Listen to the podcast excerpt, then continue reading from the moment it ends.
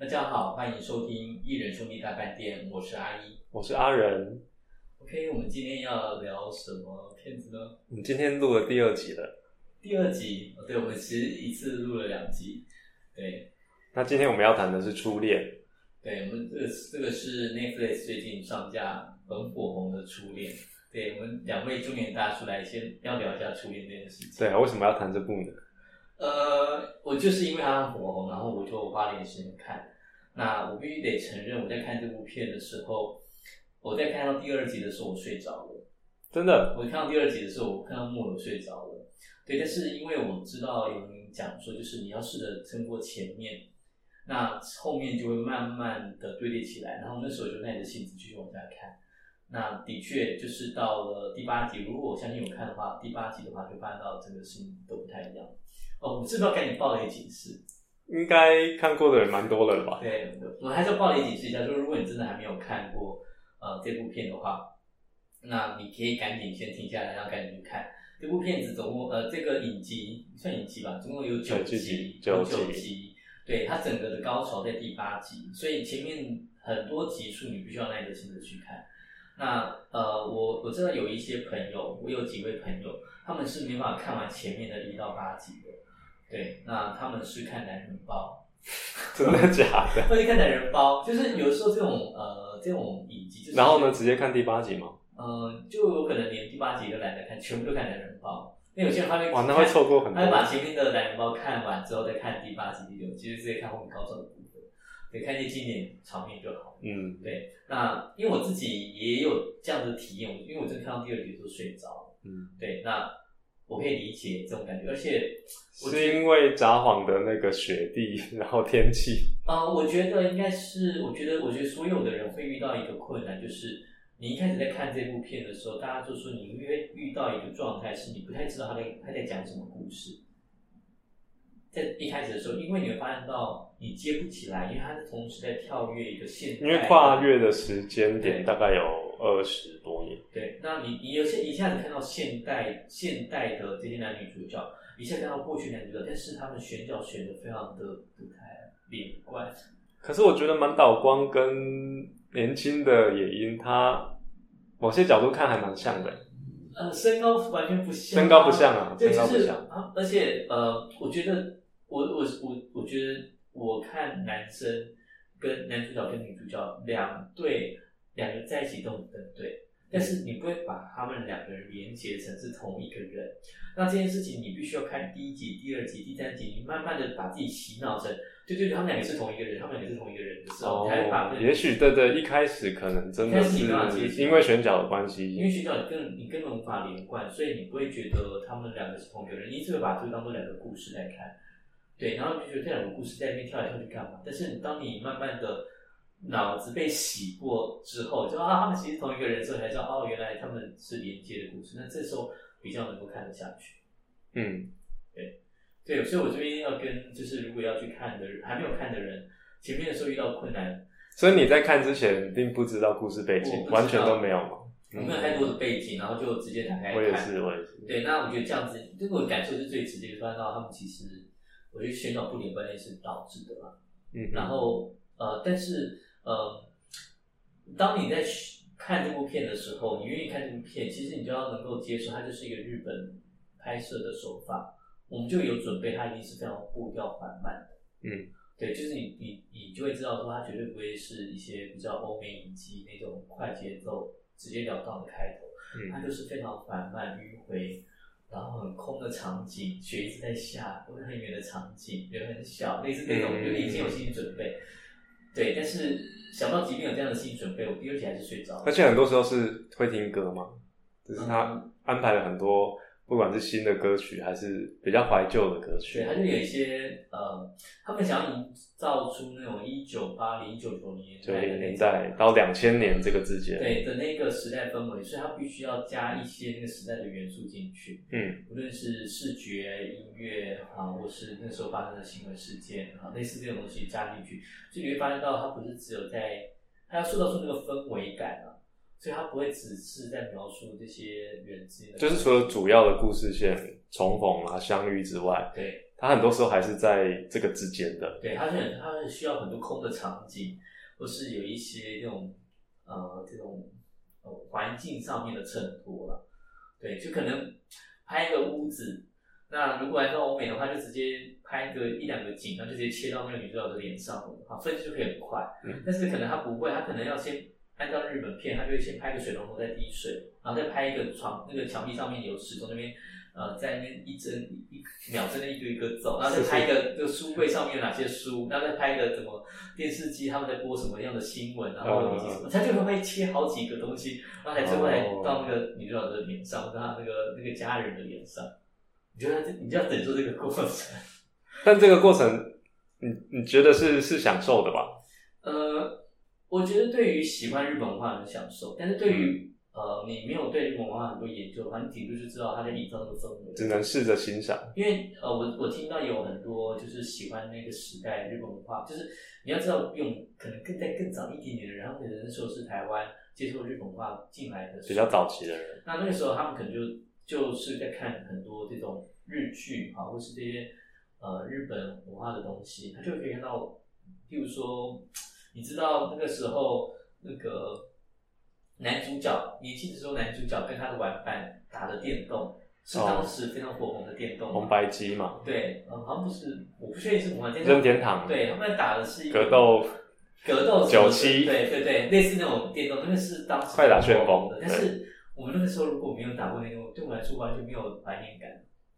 嗯，对啊，对，你知道我表达的意思吗？就是如果你没有接触到那个时候的一些文化的一些符码的话，就是有的人就会更多一些些自己的记忆就自己的记忆召唤。比如说，你可能看到呃宇多田光的某些专辑的话，那个那个封面啊、你可能就会回忆起来。嗯你可能会想起来说，你可能去听过宇多田光哪一哪一场哪一年的演唱会，嗯，但是对我们来说都没有啊。有时候我们就会觉得，哦，他只是在一个氛围的营造，然后把那些时代做的很好，这样子。对，那呃想要夸一点，就觉得说这个东西太拖了。嗯但是如果你有那个年代的记忆的话，你就觉得哇，他们把这个东西重现出来，真的太厉害了。确实这个剧的铺陈是蛮蛮有耐心的。对对，一方面也是编剧上的耐心，一方面也是呃跨剧时间很长嘛，就是年份的数二十年左右嗯。这个东西，然后一方面也是考验观众的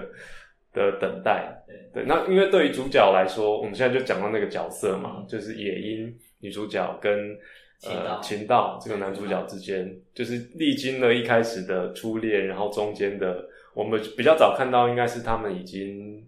呃成年了嘛，对。就是应该说出社会了，嗯。对各自的一些发展。对，嗯，我们要讲这个故事的这个这个剧情样貌吗？还是说我们就直接？我们可以直接切入我们自己有印象深的地方。对，因为这集是呃整个九集，其实这整个剧情还蛮长的。对，那呃，我觉得我我觉得我们整个挑比较一些，我觉得可能跟其他的一些影评，或是我看一些 YouTube，呃，比较没有谈到比较没有谈到的。呃，我觉得我觉得这出剧让我第一次看完的时候，我想到的是，因为你会发现到这出剧让人的回想是说它非常的呃像日本纯爱的片子，纯爱片，纯爱片就是我我看到很多人的回想是说哇，终于有没有看再次看到日本纯爱片了？这就是日本纯爱片的应该有的样子。应该有的样子，就是很多时候日本在日本纯爱片怎么这些年来一直拍不出来，那现在终于拍出一个真，就是又回到了当初日本纯爱片很盛行的年代，就是对，这就是日本纯爱片。那啊、我听到这个啊、评论的时候，我觉得我那时候在想，我看完这部片，我第一个想法是。呃，它就是那个日本很典型的圆形的结构，圆形的故事，就是一个男主角他必须得面临他的初恋，而且他的初恋一定是要温柔婉约嗯的女孩。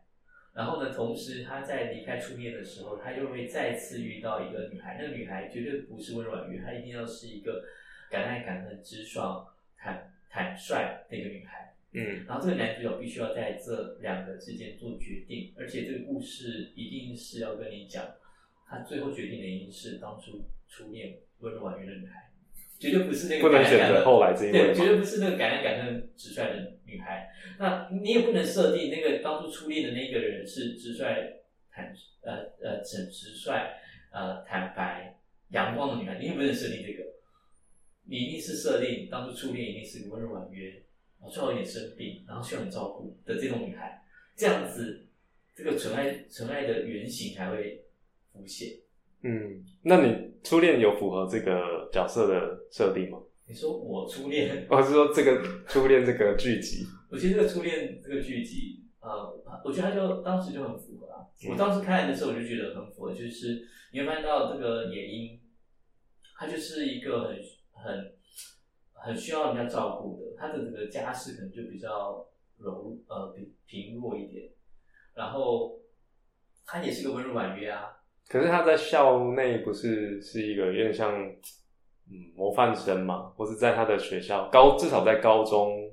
校园里面，他是比较突出的那一个。对，但是他已经我说他已经是温柔婉约，就是他已经是要一个非常一个善强烈良的的阴柔特质强烈的。嗯他不可能喜欢一个短发的一个女孩子，OK，一定要是个长发的。然后就是旁边有个女孩子，那个女孩子要衬托她的温柔婉约，嗯嗯对。然后她就是那种呃很害羞，喜欢的人都不敢讲，类似这种，一定要这种状态。嗯然后可能对于表白也不能很直接，说我喜欢你，一定要讲说那你喜你喜欢你喜欢吃什么食食物一定要讲这种。那这这个女性的原型才会出现，就是初恋的原型一定要是一个温柔婉约、含蓄，然后阴柔特质很强烈。但是我记得没错的话，一开始的那个告白也是野樱先发动的啊，这是在屋这是在学校楼顶上，就是但是他的他的发动绝对不能直接讲我喜欢是不是绝对不能是直接接的。了解，对，那他必须要是一个很温柔婉约的讲，然后但是追求一定要有男生来，所以一定要是男生跑到他家来跟他讲说，那我我我终于知道你其实是告白，然后我们要不在一起。嗯就是追求这件事不是不能是由女生来发动，一定嗯是要由男生来发动。然后即便是发动的话，那一定要非常的含蓄。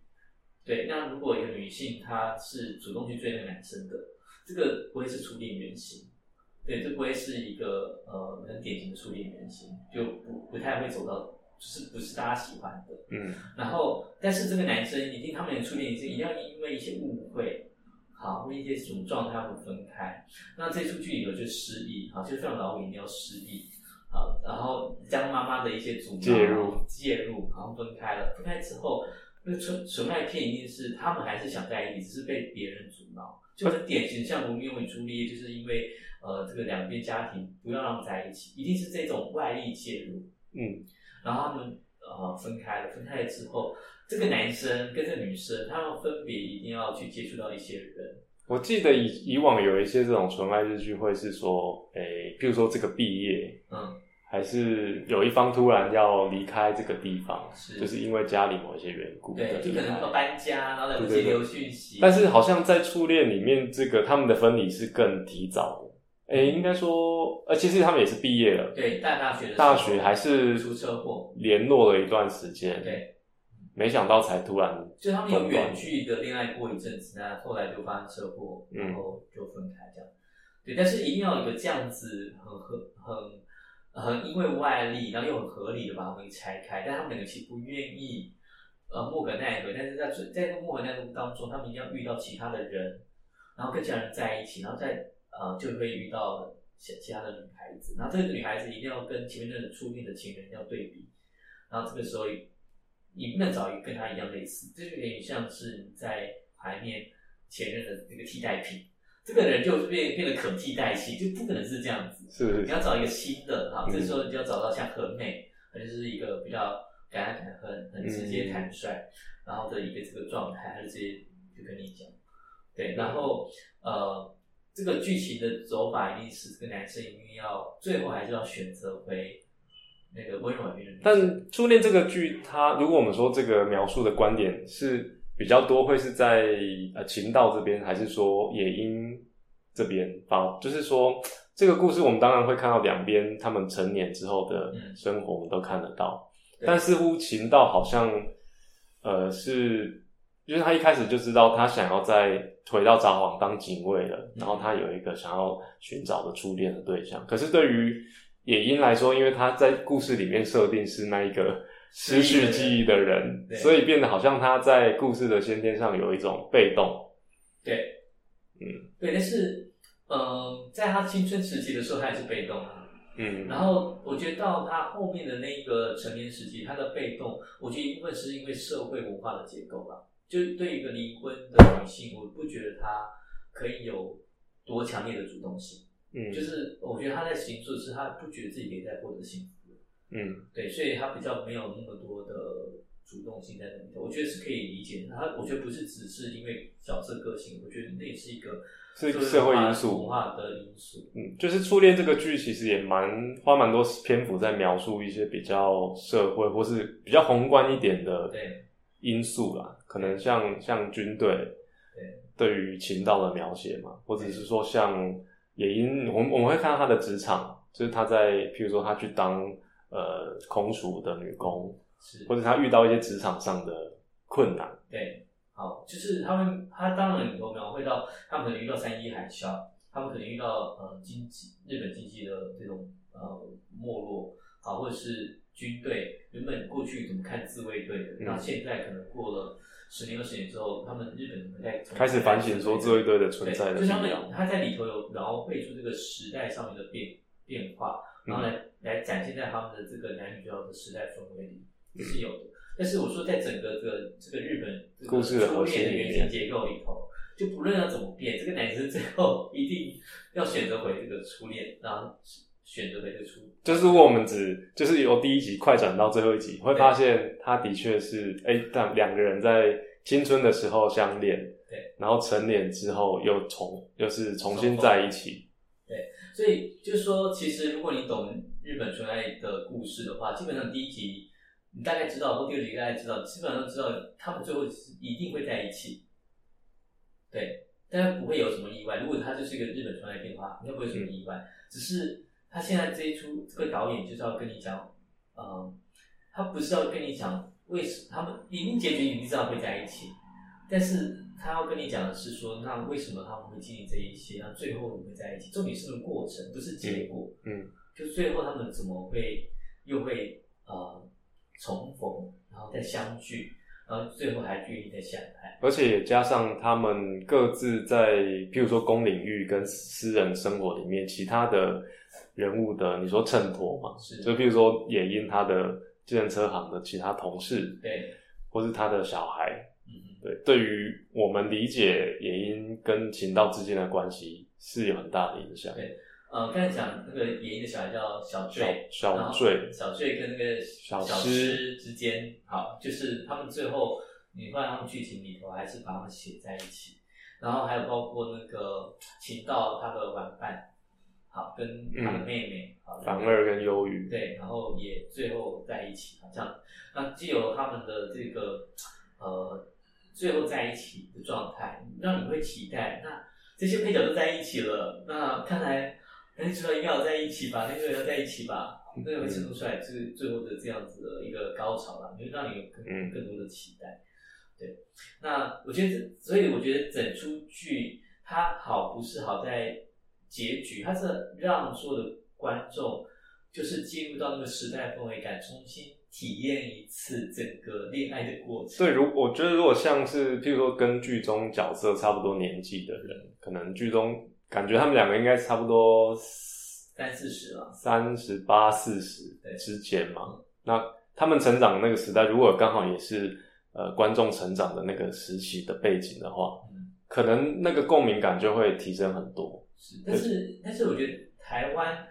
我们没有那么多人是活在日本的那个札幌那个时代，所以我觉得我们的我觉得我们的共鸣还是来自于，就是说我们可能也曾经经历过个类似这种初恋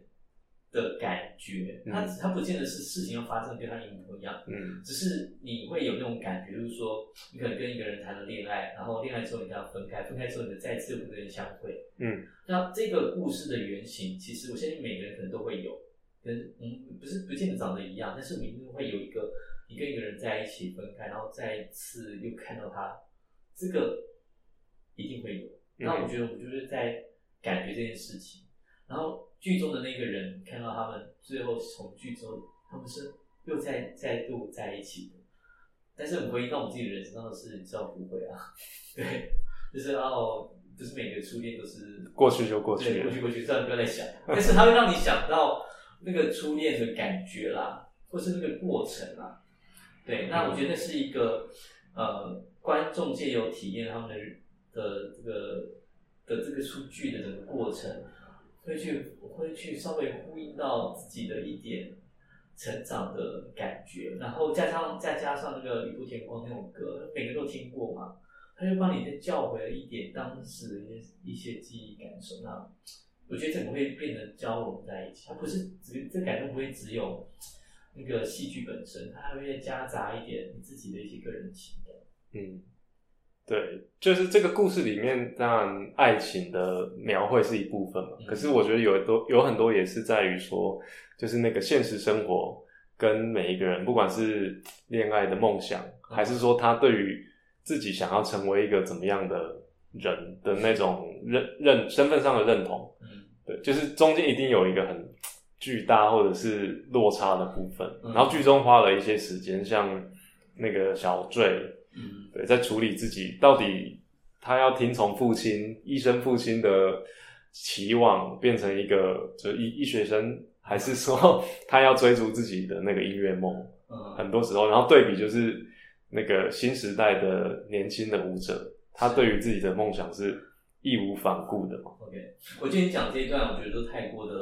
呃。那个抽离、抽抽离投入剧情角色的状态，对，难怪你在第那个第八集的高潮，你会觉得没有什么好哭的啊。虽然我也没有哭啦，也是有被触动啊，有触动。但是你知道，呃呃，当我们这种呃用的比较分析、太过理性，对，就你就会无法感觉到那个那个剧中角色跟我们自己之间的联动感是，对，嗯，对，所以呃，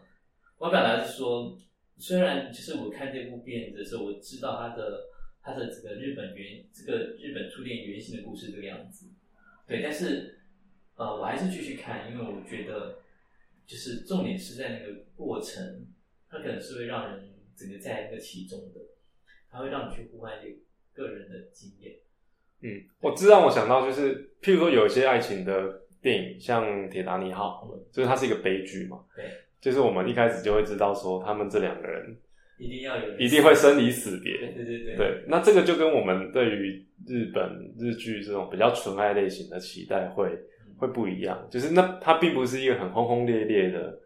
这种生离死别。对对，可能途中可能会面临到这样的危机，可是就是男男女主角并没有真的死去。对，所以同样都是一个回望青春的故事。可是，我就觉得像日剧这样的描绘是比较生活跟贴近的，因为他们有一个很大的灾难发生了。嗯，这边我觉得有两个部分可以补充，一个部分是说他们没有真正的死去。对。那这件事情就很多影评其实在讨论到的未尽之事了，就是说，嗯，当初嗯，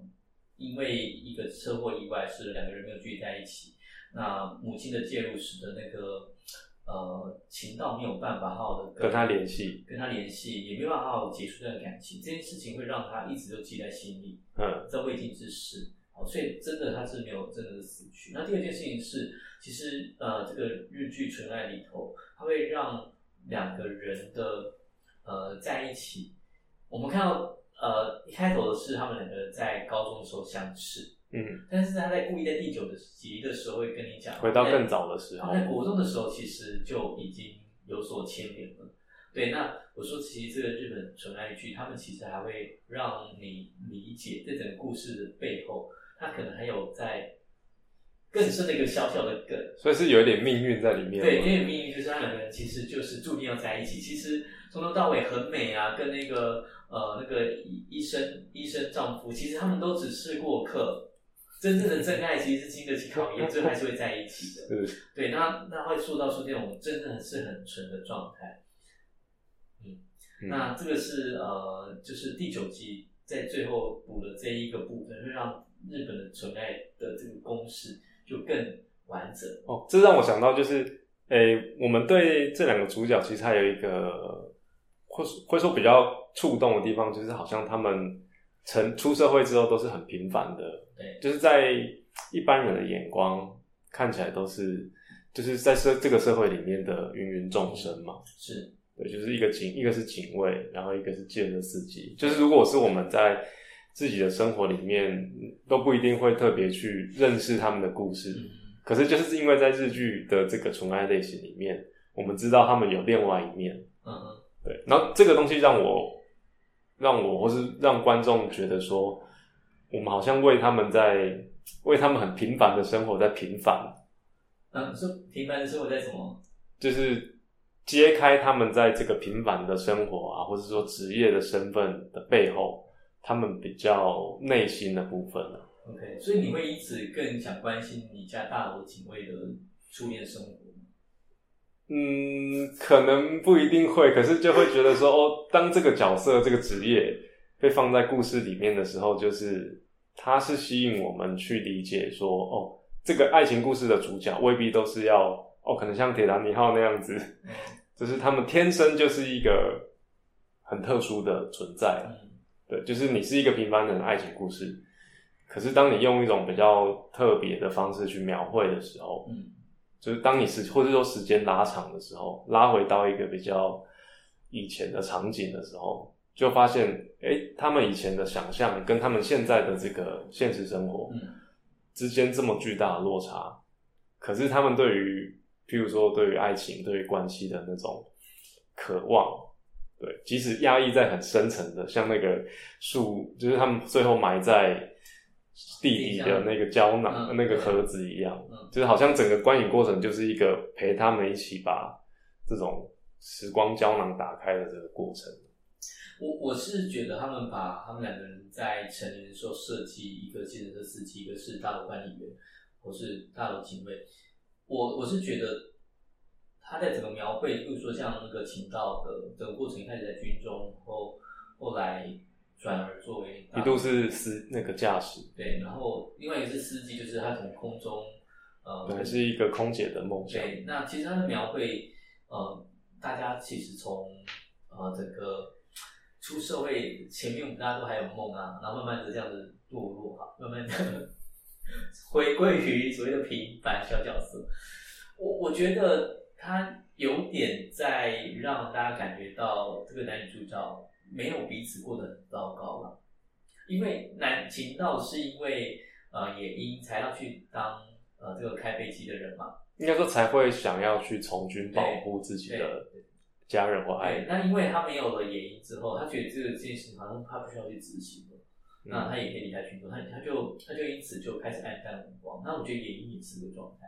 对，所以我觉得他的描绘是这种两个人因为没有彼此，然后过得开始很可怜的样子，然后最后两个人又在一起，两个人又去哪个哪个地方一起开飞机当空服员，又开始追回他们的梦想。对，所以我觉得他在凸显一个这个剧本的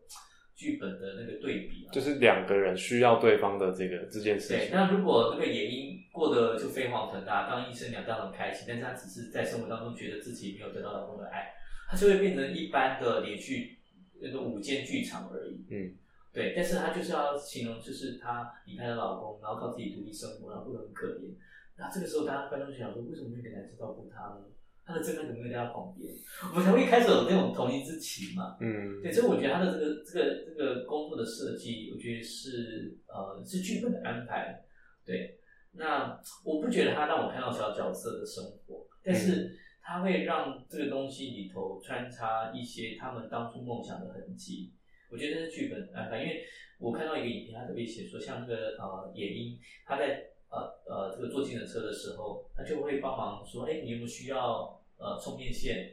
你有没有需要什么？他这个服务的很周到，嗯嗯嗯他说这个状态很像在机上面的服务人员。OK，对，一般的健身司机就只是开车而已，但是他就会有很多他用一种就是服务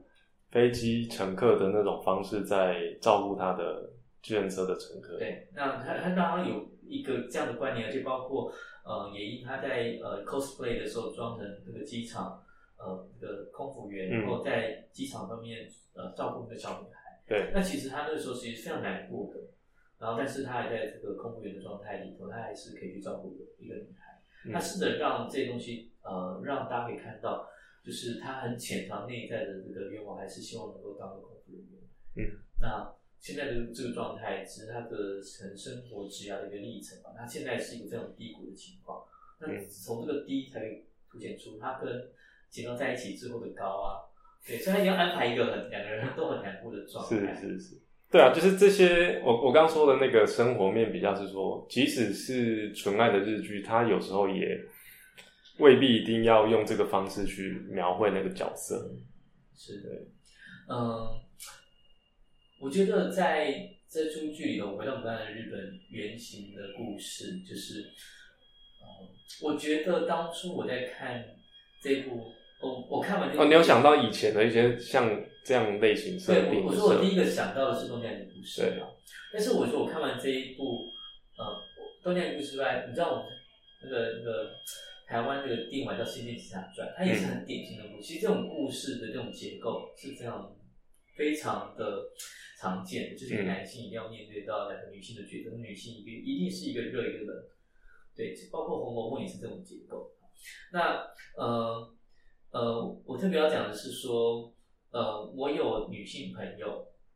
她就说看完《初恋》之后啊，她不不拒绝看《初恋》，嗯。对，因为她觉得里头的那个男主角是渣男。嗯，好，那呃，我现在跟阿仁讨论说，哎，你会觉得那个男主角是七道是渣男吗？嗯，你觉得是吗？不会这样觉得。对，那我说这是因为我们用一个男性的观点在看这出剧，然后我们觉得他不是渣男，因为因为因为什么？你觉得为什么他不是？他抛弃了他哦，我我觉得，因为他在故事里面大部分篇幅是描去描绘他跟野樱的相处嘛，就好像我们比较容易会认同他跟野樱之间的那个呃互动或是感情。当然，也有一些他跟恒美之间的互动，可是因为描绘上就会觉得一开始他就呃好像有些东西是无法对于恒美吐露的。嗯嗯，对，那即使是我们后来知道，哦，原来他们已经是要面临一个婚约，对，但是你知道，像我那位朋友讲说，你就已经明明有女朋友，你为什么还要去回去找初恋情人？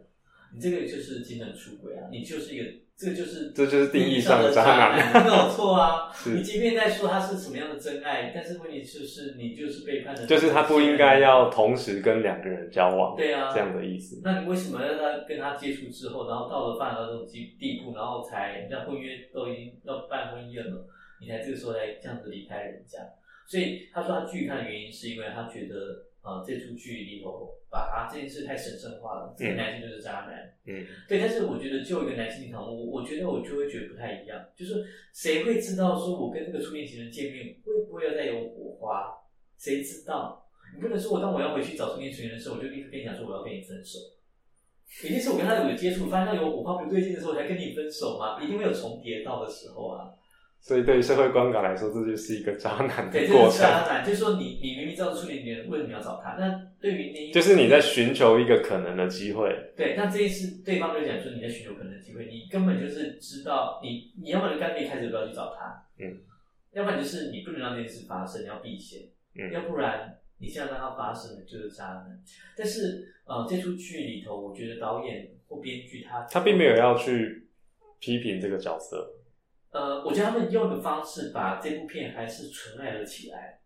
对，因为他到最后，呃，那个秦道他没有立刻在咖啡店里头跟恒美就呃跟野樱就恢复了对在一起。恢复，他让他们两个人空窗了好几年，然后用那个疫情的缘故，让他们两个彼此无法相聚，对，然后又在国外那里找到了那个男生，他让两个人之间有空窗，有空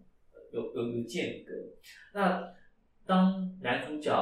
呃秦道他当时的决定是两个女生他都不要的时候，这个。就是他又纯爱起来的关键对，又存在起来的关键，对，就是又存在起来的关键，就是就是其实他没有立刻抛下很美，很美立刻去投向另外一种怀抱，而是他让自己沉淀起来，而且他离开了日本，一定要离开日本哦，你还不能不离开日本，所以对于他来说是一个超大的抉择对，就决对他来。说，他就是他可能你会去自己去诠释说，因为他没有讲说他为什么要这样离开日本，对但是对，有些诠释说他一定是太难过了，同时是去同时对疗伤，对，同时两段关系的疗伤。对对，然后这样子 double，然后出国，然后出国让大家不要找到他，因为他觉得他自己太糟糕或什么之类，你这样会同情他，那这件事就会存在起来了。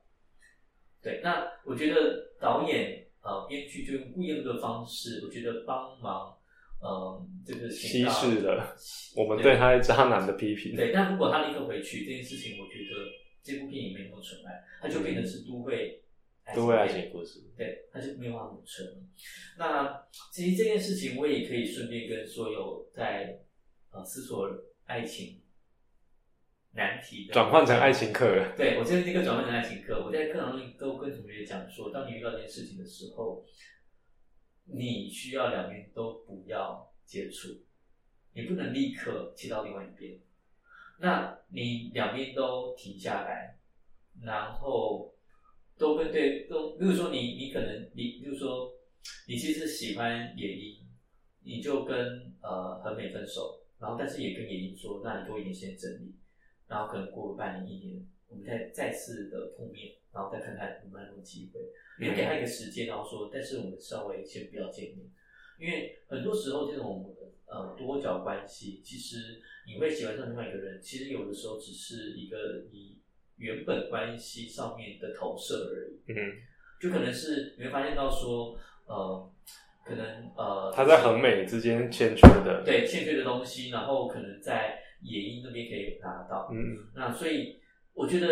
秦道做的，无论是编剧上来讲，或者他自己角色上面做这件事情，他是有这样一个蛮智慧的选择。这也是我看上面我会建议学生做的。当你遇到这种多角爱情的时候，其实你应该要停下来，两边都先不要，然后再给彼此多一点时间，然后再跟你想要在一起的人接触，然后再看是不是可行，因为你还可以避免到这是一个投射的状态。嗯那我觉得一呃，这个情道就是用这个方式让他洗牌起来，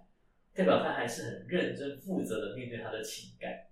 那这一次我还会对这个男主角是有是有比较高的高的评价对。，然后这件事情也不能让男生再回去找女生，因为他要让他深深的自责，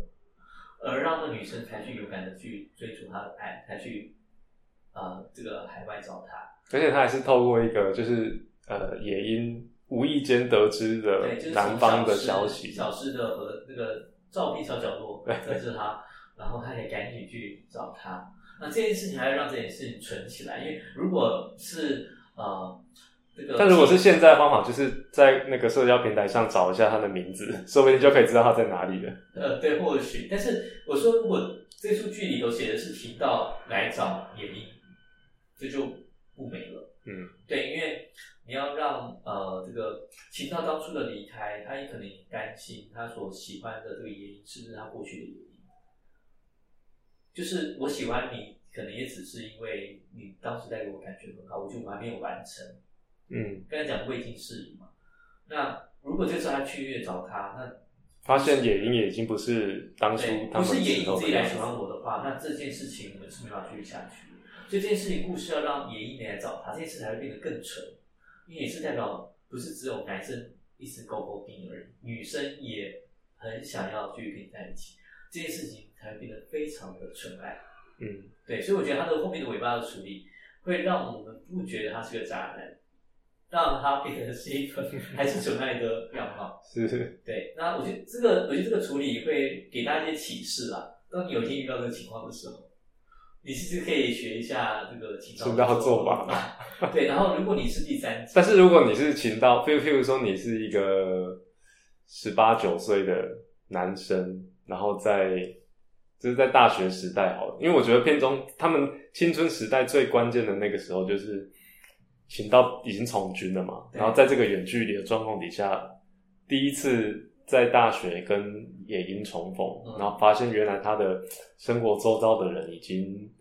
好像跟他们以前的时候差距很大了。是对，然后这时候那时候我记得秦道就是转身离开嘛，对就他非常非常的情绪激动，是啊，就幼稚对啊。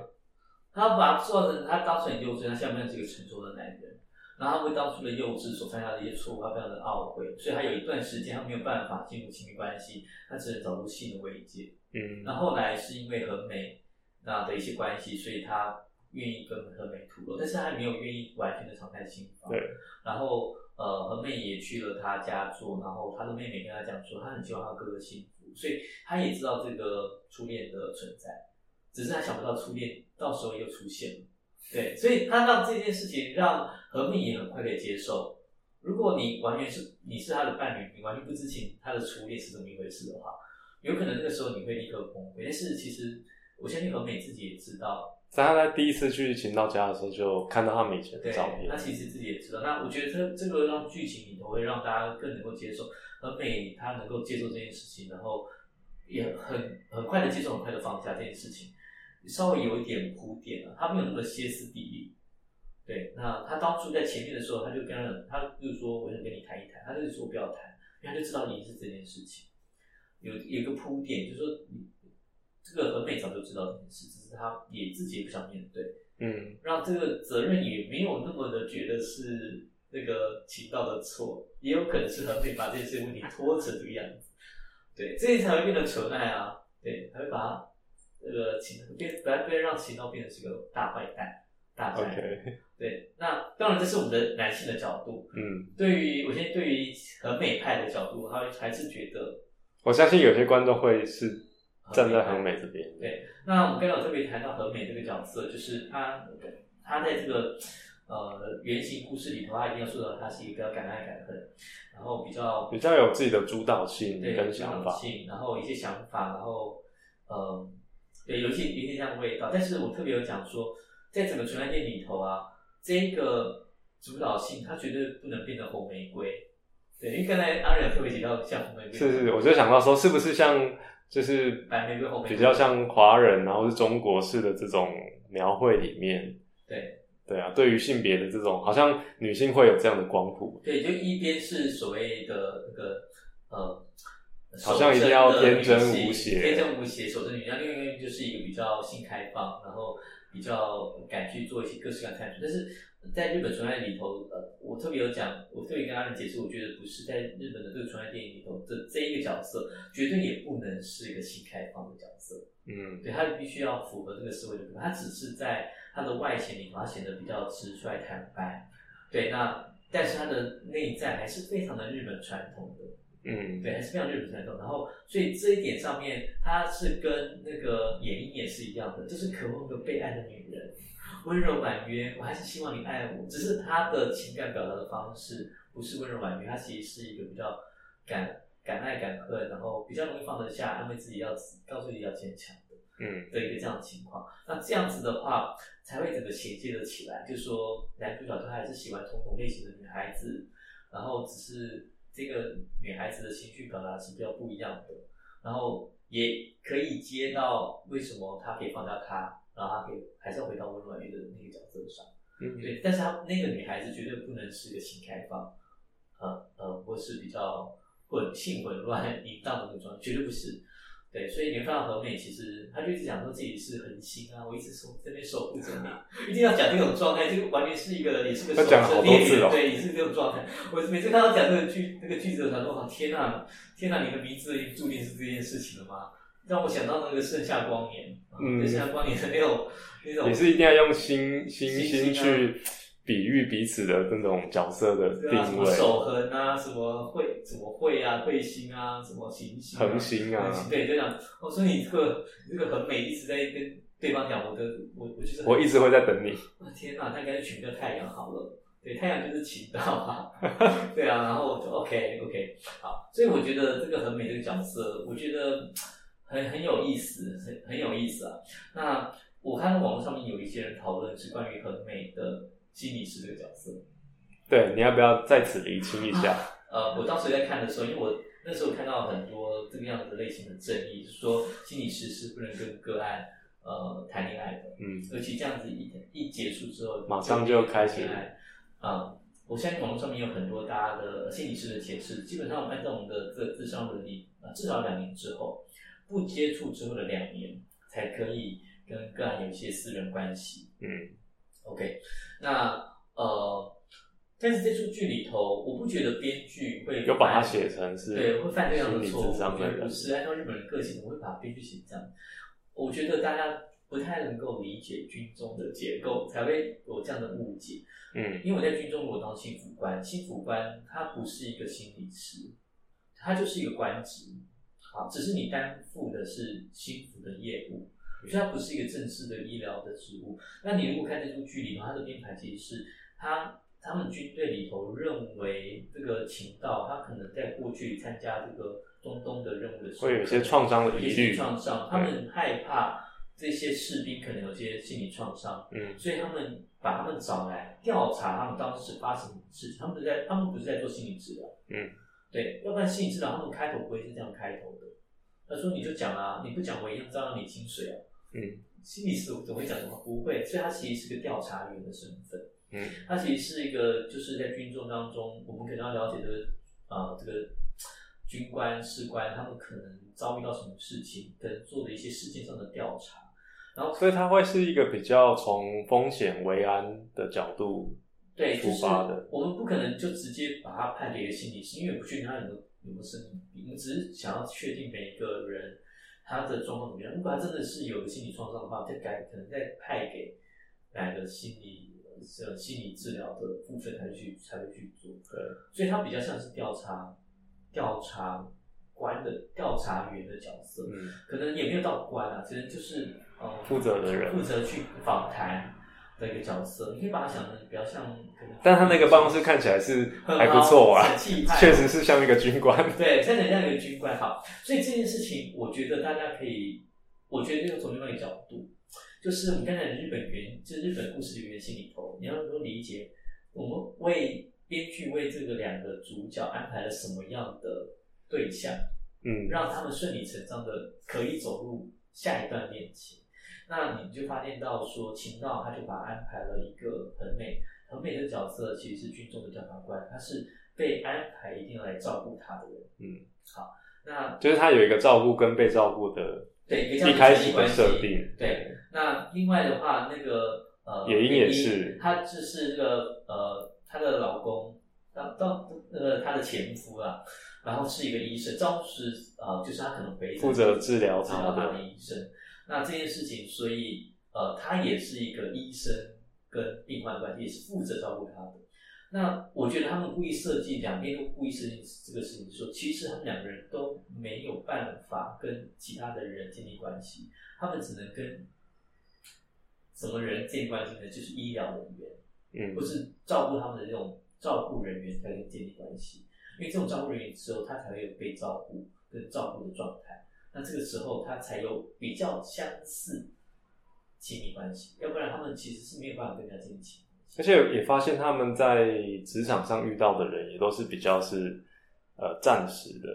对像乘客，对，或者是像警卫，他可能就是更不会跟人有什么接触了，都只会有一个对执勤的同事而已。对，所以我觉得他们让这两个人安排这两个呃，就是其他的另外的支线，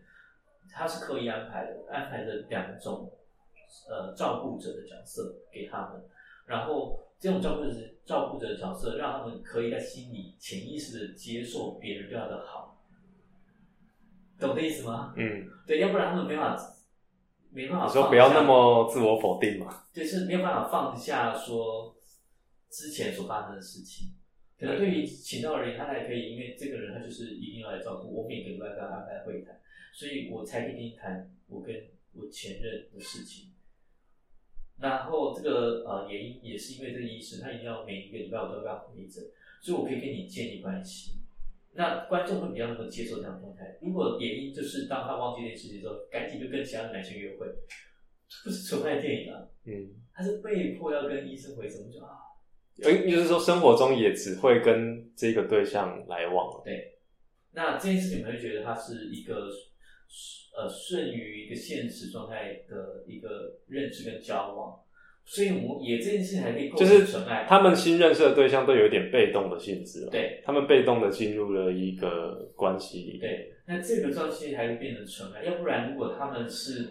很想要再喜欢其他的人的话，那只会这不是纯啊，纯就只能就是心中只有对方。对，只有对方，但是不能纯。所以你会看到这两个角色的设计也很微妙，就一个是医生，一个药师这群中的调查员。对，那他们是故意设计的，要不然如果设计成别，他绝对不会是一个继承车司机的那一个，不会是那一个，因为你要那个如果是最多，他就立刻拒绝。嗯，对，因为那个就不是纯爱。对，对，那。另外也有很快补充一下，就是我自己想到属于纯爱的元素了，就是像呃野樱的父亲，就是一定是要，可是他的妈妈跟他就是在生活的命运跟遇到的事情有有很类似的时候，然后他爸爸就是在他呃毕业的时候又送他一个钢笔嘛，像这样的设定，就是我刚好最近重看《花与爱丽丝》，就是岩井俊二嘛，有人也说他也是。日本纯爱片的一个典型，对对对，一定就是要面临这种父亲就是常常都不在，但是他当他要送给女儿礼物的时候，也只知道可以送一个比较能代表永恒的，然后可以放很久的东西，就是就是钢笔，是。对，然后妈妈一定好像就是有一点也有点自顾不暇，嗯，对，就是没有办法真的在呃养育或是照顾女儿的这个这个上面使上什么力气啊，是。对，那这两点关于父母或是亲子的呈现是蛮符合，对我我自己对于日本纯爱片的一个观点。钢笔这件事情是他用来拿了父亲给送给他的钢笔，然后签下离婚协议书啊。而且写对方的呃写离离婚协议书，而且写的是自己写到的名字。对，那其实你就可以知道说。我刚才有跟阿仁谈，就是在演艺的家庭里头，你会发现他有一些世代上面的重复。嗯，对，就是一层一层的是重复，就是说他可能也步上了母亲这样子的亲密关系失败的后尘。对，就是他是有一层，我觉得那个钢笔就是有一有那种传递的感觉。嗯好，这是一个就剧情上面的解析，但是就弗洛伊德的解析，父亲给女儿一个钢笔，钢笔是一个阳性的象征嘛？对，那是阳刚的，对，非常阳刚、阳性的一个象征，那也代表就是一个父权的一个展现。对，OK，那所以我觉得，呃，就一个这种文化意涵来说的话，父亲也会送给女儿其他的衣服。对，会送个衣服啊，送个配件、花式、耳环之类，他就是要送个钢笔，就是展现一个男性的权利。是对，那你就可以理解这个这一个父亲，这个日本典型的父亲，呃，他可能会在里头做什么样的抉择？就是他还是会对他，而且当他写了这个父亲不期待他写的内容的时候，他还会很生气。嗯，是啊，就是父亲期待他要写什么很冠冕堂皇的。呃，譬如说父亲的名字啊，或是什么的时候，当你如果没有符合那个期待，是就是这样典型的权威的父亲，还会很高兴。对啊，对，所以所以所以我觉得那个其实某个程度会送这个东西，我不确定是不是日本所有的父亲都会送，但是我觉得在戏剧里头，他就是在呈现这个这个父亲父权的那个样貌，然后他是个日本很典型的那个男性的象征。然后他可能会做出这样决定，你也猜得到，你会觉得，你会知道他会还是会回归到呃这个社会的传统价值啊，就是他要回归到他的他的原本的原配的家庭里啊，或者说他还是要穿着西装打领带跟你见面，类似这一种，你就会知道他其实是在是这种形象。嗯，对，我们刚才谈到的这个原因的这个。这个世代之间的依附关系，好，我们谈一点这个家庭。就是我觉得里头让我觉得纳闷的是，整个故事上能够发生的起来，一定是演绎的妈妈扮演了什么角色？对，演绎妈妈，我我一直觉得这件事情让我很纳很纳闷，是对，就是我们都知道说野因失忆啊，这个是一件事情，在所有戏剧里都蛮常见。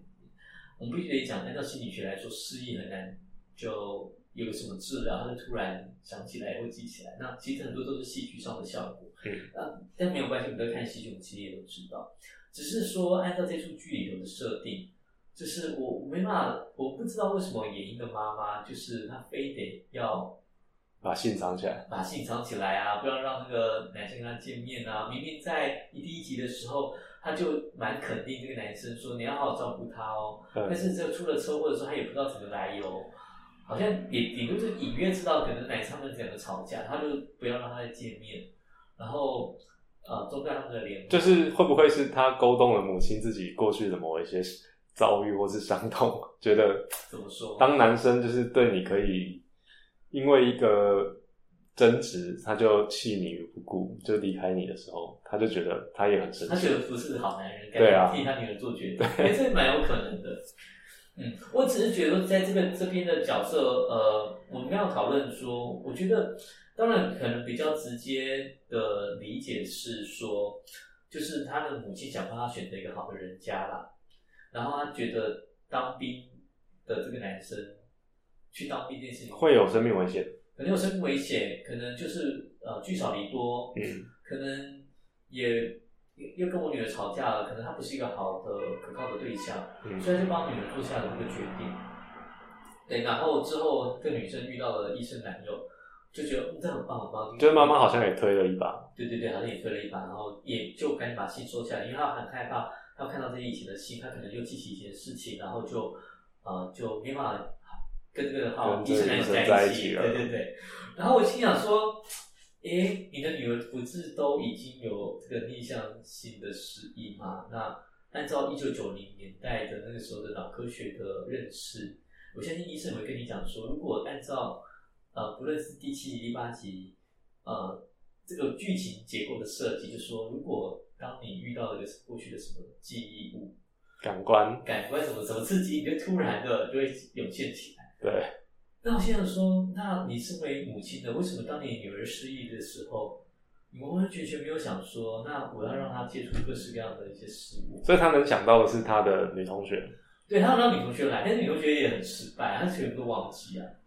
对，那如果你这样的话，你可能会找更多可能国中同学啊。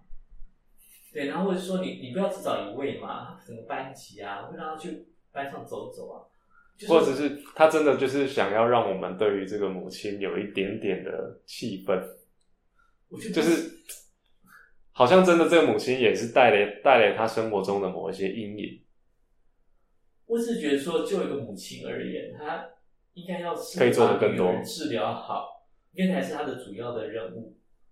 对我只是想讲这件事情。那你明明就知道你的女儿如果是逆向性失忆症，那我相信所有的母亲在那时候做的决定应该是赶紧帮助她恢复记忆，对吧？应该是这个状态才是第一优先吧。嗯，对，然后反而是没有想要管她的记忆，然后只是想说，那你赶紧找个好人家家。或者有可能是因为他的呃剪接的关系，我们会觉得好像他的失忆到他认识这个医生的男友中间好像很快，因为他失忆之后，他我不觉得他大学是有毕业的耶。没有毕业对啊，没有毕业，对，所以我是说，如果我是我是他的母亲的话，他其实念的大学，他是很努力考上的。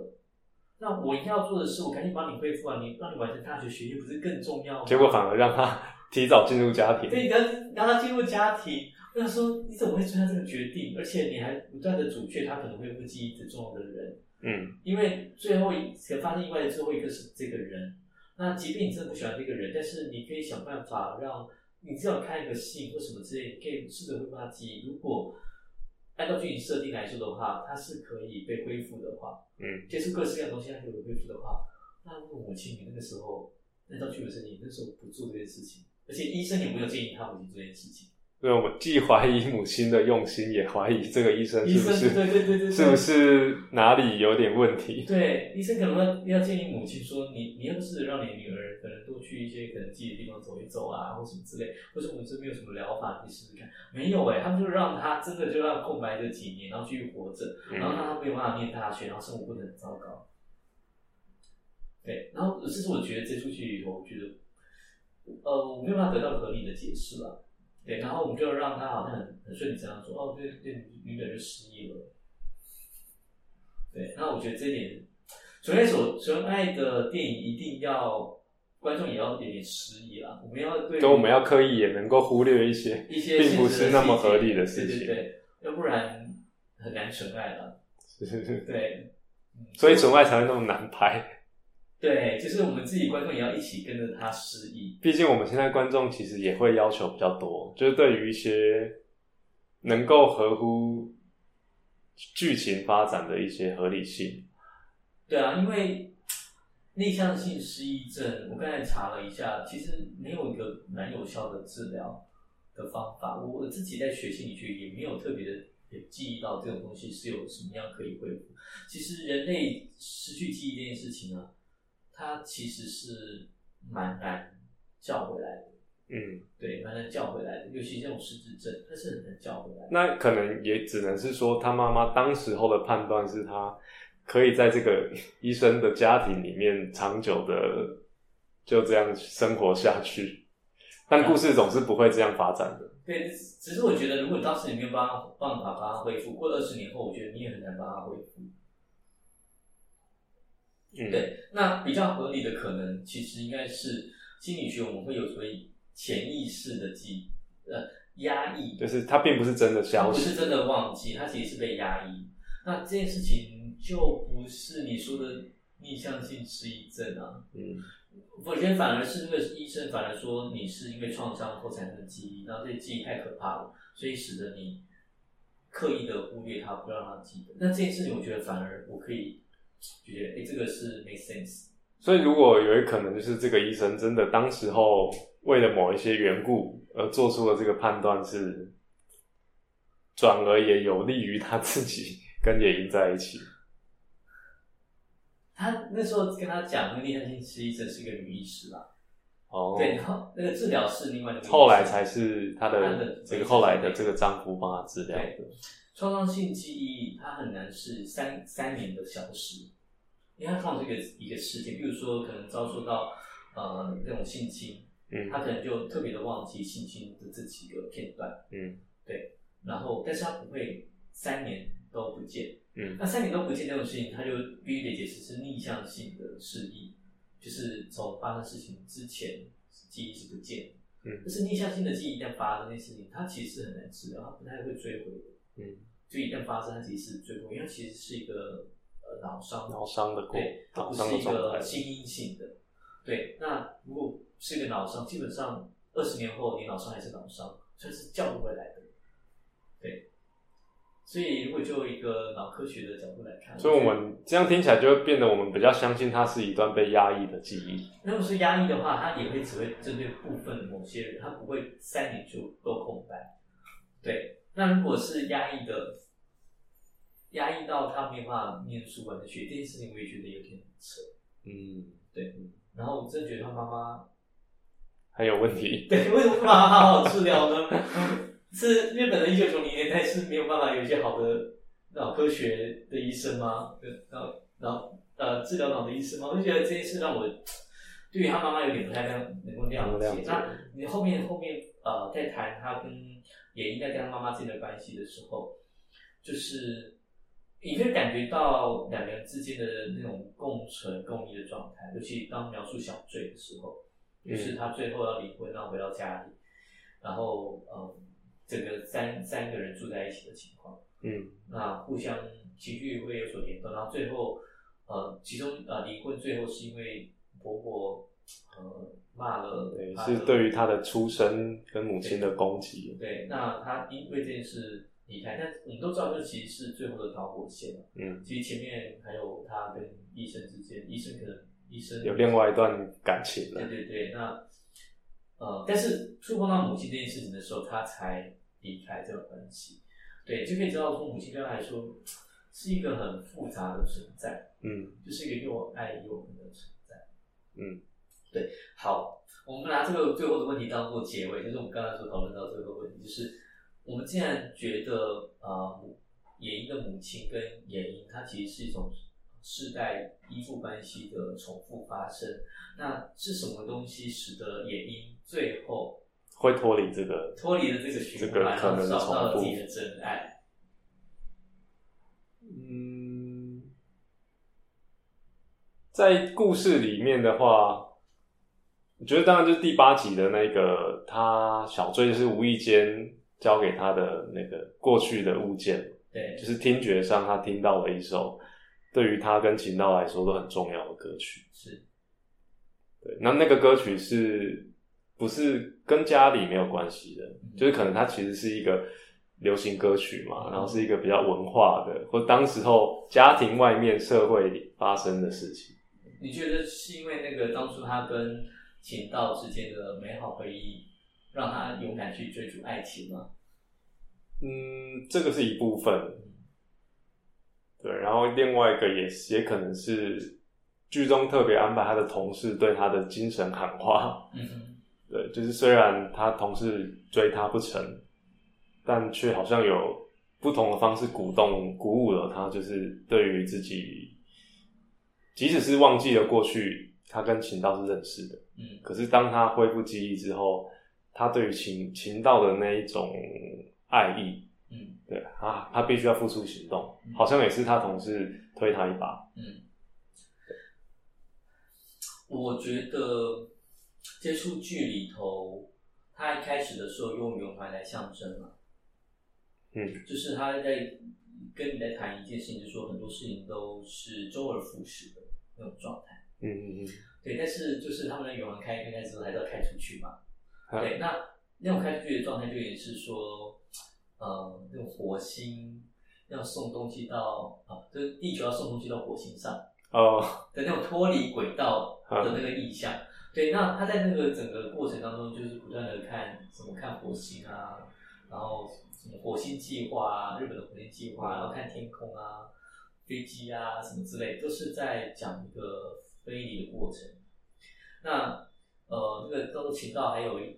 呃节目在讲说怎么顺，在跟小队讲逆风嘛，逆风才能够飞得起来。对对对，所以我的意思说，其实在这个呃野鹰的整个从小生活的经验，他其实一直很想要脱离轨道。嗯，我觉得在他的整个个性里，可能就有那种感觉，脱离轨道。就向往远方。对，我觉得就有一点，然后我觉得那个秦道也有，我觉得这点是他们两个有一点内在的呼应。嗯对，那嗯，周而复始，他们最后还是会绕在一起，但是他们嗯呃，这个野鹰他会脱离他自己家庭这个循环，呃，也是他自己有个内在动力，他可能有一个更深的渴望，是想要去外面的世界看一看，这样。我觉得是他自己有内在的愿望。然后我觉得他愿意敢做跟他母亲不同的决定，对，譬如说他就敢离婚，对，那他也敢去做一些，嗯，我们觉得他蛮勇敢的一些决定啊在在这个后面成长的过程里，嗯对那我觉得是有点不太一样，所以使得他跟他母亲做出一些不太一样、不太一样的状态。嗯这个是我觉得为什么他的母亲会一直留在一个比较哀苦的状态里，但是他却比较有办法可以最后做离开的决定。对，另外一个会不会是这是下一代？因为小翠、小翠跟小诗嘛，他们两个人受到他们鼓舞嘛。对，就是因为他跟小诗也有一几几场戏是一起聊天、唱歌、对话，然后小诗代表的感觉就是一个比较创作型的、嗯，勇于追梦的年轻时代嘛。对，那也有可能也因在他的身上找到一些过去他的样子。嗯，这个我倒不知道，这个我倒不知道。但是我们可以回到我们刚才谈的日那个日本的那个初恋原型，就知道小醉跟小诗不是初恋原型。嗯对，因为小诗小醉很爱小诗，但小诗还是跟其他男生跑，到最后把那个男生甩了回来找他。嗯，你就知道他们两个不是初恋原型。嗯，对，就没有那么像初恋。对，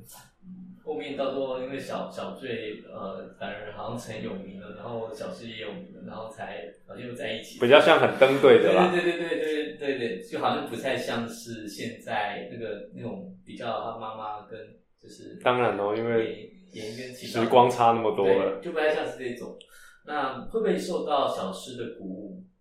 这个我倒不确定了，对我倒不确定。只是呃，你会看到呃，就小诗是一个会飞离国家的人这件事情，对我觉得的确可能让他可以感觉到说，或许他也可以因为他们有一场对话，就是意思就是说，小诗跟他讲，其实出去并不困难，嗯，是。的就是现在这个时时光时空背景，就是你买个机票然后去哪里，是一个也许不如你过去 想象的那么困难的事情。嗯，所以呃，虽然他们两个相遇了，呃，野鹰跟秦道相遇了，那秦道在国外，那也要野鹰愿意飞过去找他，这件事才会成。对，所以最后一定要取决于在野鹰的个性，他也是愿意飞离他自己原来的环境，两个人要在国外这件事情才会成功。嗯，如果他们两个人就是是等这个秦道秦回来的话道自己回来，这件事情也不太不太行。对，所以我觉得就是后面的这个结尾，让野鹰的这种勇敢，就展现了出来，就是就是一开始的一开始是那个男主角秦道在在追逐着他，那现在就是换换他是一个主动然后付出行动的那一边。那我觉得这一点是是不太一样的，也不太一样，就是因为终究就是这个故事要带给观众一点点希望吧，对啊，就是让我们可以感觉到，虽然好像也因受到很多事情的阻碍，是他还是有办法做自己，某一个程度上的做自己。是。如果是我的话，有一天突然发现到打开门，我的初恋在了门口，他从大老远这样跑来，走到我的门口，会很震惊，我会会很惊吓。对对对，我就不会像他们一样，像像有人拥抱之类的。对，所以那都是戏剧，那都是戏剧。因为他们之前已经有在相逢过，并不是就是后来出社会的第一次对对对重对对重逢了。对，纯爱还是有一些发生的条件啦。是是对，我，们都不是纯爱，所以我们每次我们发生他们的情，他们的情节都是惊悚，但他们是纯爱，所以发生起来都是浪漫 都漫，是甜蜜跟浪对，漫都。是甜蜜跟浪漫。对，所以就是他给大家一些很美好的体验了，但是大家还是要分得清楚，就是那是纯爱电影，它有它的公式在，它有变成纯爱，但现实生活中不是。嗯，就是它不能让整出剧里头让你看到他们有任何性的遐想，不能有太多这个东西，这才会纯。嗯，对，那对，那但是他还是让你知道他们的第一次可能是给对方，但是就是不能有其他的太多的性的隐喻了，都不能。对，那这些才会纯。现实生活中不会这样子啊。对，现实生活中我们可能只看到小翠跟小诗，说不定早就已经死了。嗯嗯嗯，但是现在年轻人的状态啊，或者小诗就直接跟其他的男友怎么嗯，对，然后小翠还是喜欢着他这样，这还是个比较符合现代对对对，都会型的爱但是他们不情故事。是纯爱，他们小翠跟小吃就拍不出纯爱片，嗯，对所以纯爱片它只能活在就是故事的设定的背景就一定有所限制了，对，你就在那个年代，可能两千年后就不太能够对 用这样的故事类型以我。还跟也也也在讲说，其实日剧也拍不出这种感觉了。对，这完全是一个非常复古的一部片子。嗯对，就是复古出这个日本拍摄纯爱的方式。对，因为现在你如果看呃现在日剧，都不是，都不是这种走向。更多一点点会是有一些职场的，对，或是把家庭也描述成一个职场的。因为像日剧有很多都是动漫转拍啦。嗯对，那就就动漫转拍，他们都动漫就是要有更多天马行空的东西在里头，所以就不太会这样子。呃，前一阵子比较流行的月薪娇妻，这个这个蛮像，这是我上课的教材。月薪娇妻就就但也已经是几年前，对几年前了。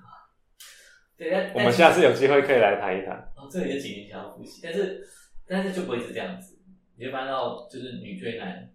然后男生是宅男，然后男生、对，然后男生就感觉起来要可靠不可靠的，对，那女生很有主见，那这个就不会是纯爱片，嗯，对，大家就知道纯爱片有它的公式在，对，那才会大家大家太久没有看纯爱片了，我们都需要一点纯爱片，已经想不起来上一部就是像这样子的纯爱剧或是片是是什么，而且还让人愿意从头看到，也许会掀起一股就是修复的纯爱电影的风潮啊。重拍啊，或者是因为现在很多就会修再经典上映嘛，对啊，嗯，纯爱片常在雪里，我也不知道为什么，我很喜欢在雪里，雪雪地很喜欢在雪、哦雪地里，就是白色的这种因为这样才纯纯真对啊，干净，对。如果是在台北的街头，就不拍不出纯爱片，但是只能拍出台北就一直下雨。对，台北台北就是不断下雨，然后潮湿，对，就是那种阴郁片。对，然后太那个，如果是拍高雄屏东，就拍出那种海角七号，可以去去阳明山啊，嗯有那个烟雾弥漫的，就容易拍出鬼片。对啊，全面有它的它它的元素，场景上的需求。对，有相当需求。台湾就我们拍不出雪地，我们就很难拍出那种雪地感的那种纯洁。嗯所以最后他们才要去冰岛啊，这是另外一个雪地。对，但是呃，他们说那个他们不是真的到冰岛去不是不是还是在日本拍摄拍的。对对，但是就是要有那种感觉，他们就是要孤绝，整个世界都没有人，才只有我跟你的，这是最纯粹的状态啊。嗯，最纯粹的状态。对，我们还是不要这样子好了。好，世界里还是要其他的人。啊，好今天聊了很久关于这个初恋，看到我中年大叔对于初恋太多的感想。对，好了，我们今天聊到这边，跟各位说再见喽。谢谢，谢谢，拜拜，拜拜。拜拜。